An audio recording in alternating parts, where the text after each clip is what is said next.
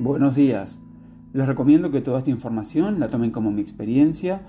Esto no es una terapia virtual ni pretende serlo. Siempre recomiendo asistir a ayuda terapéutica psicológica como yo lo hago y estos temas también fueron debatidos en ese espacio. No quería cerrar este ciclo sin antes tocar este tema que en lo particular estoy estudiando y certificaré en breve porque fue algo que me ayudó mucho en mi proceso y me gustaría que se entienda bien qué es y los beneficios que se obtienen al asistir por ayuda a un coach ontológico profesional. Si bien siempre y en cada uno de los episodios recomiendo ir a ayuda terapéutica psicológica, a la cual voy y también estudio, el coaching se puede tomar como complemento o no. Se puede recurrir sin ir a terapia, dado que siempre digo que lo que nos ayude siempre es bienvenido independientemente la terapia que sea. El coaching es el arte de acompañar a alguien, ya sea una persona, como al rol que puede estar ejerciendo esa persona en cualquier área de su vida, como así también una organización a que por ellos mismos puedan alcanzar sus propios objetivos o encontrar solución a situaciones a mejorar. Para lograr lo anterior, es necesario que el coach esté muy bien capacitado para trabajar desde la propuesta que trae el coaching de pasar del estado actual al estado deseado, es decir, de donde estamos a donde queremos estar. Para poder realizar este viaje utilizaremos todas las herramientas y técnicas y como venimos haciendo desde hace meses, seguiremos cuestionándonos todo para que sigamos encontrando nosotros mismos las respuestas. La técnica del coaching se basa en un encuentro entre el coach y el consultante, que se denomina coachee, y a través de preguntas se va desarrollando la sesión.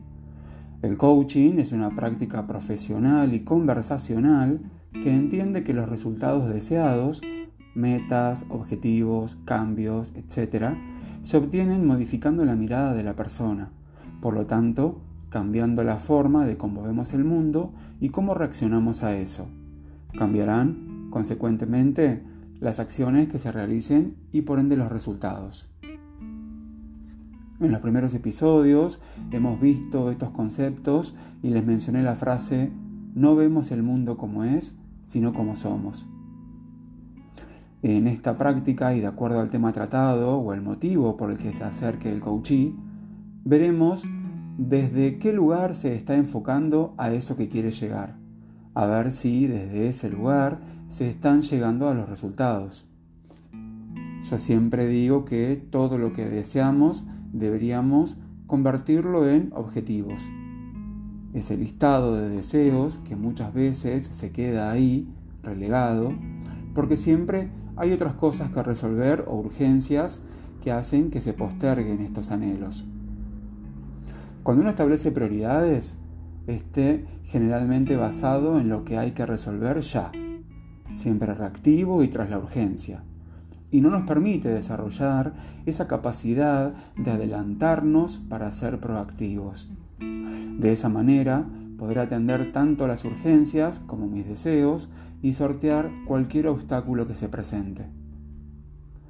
Observa tu diálogo interno. ¿Qué pensás? qué te decís, cómo te hablas y el lenguaje que utilizás para vos como para con las otras personas. El lenguaje es todo y todo lo dicho siempre es dicho por alguien. Frase del día. Nada cambia. Yo cambio, todo cambia. Les recomiendo, no sé, no, no recuerdo si ya lo hice en otra oportunidad o mencioné, en otro episodio el libro El poder de la hora de Cartoul. Ahora es momento de cambiar. Ahora es momento de pedir ayuda. Ahora es momento de ser nuestro propio espejo.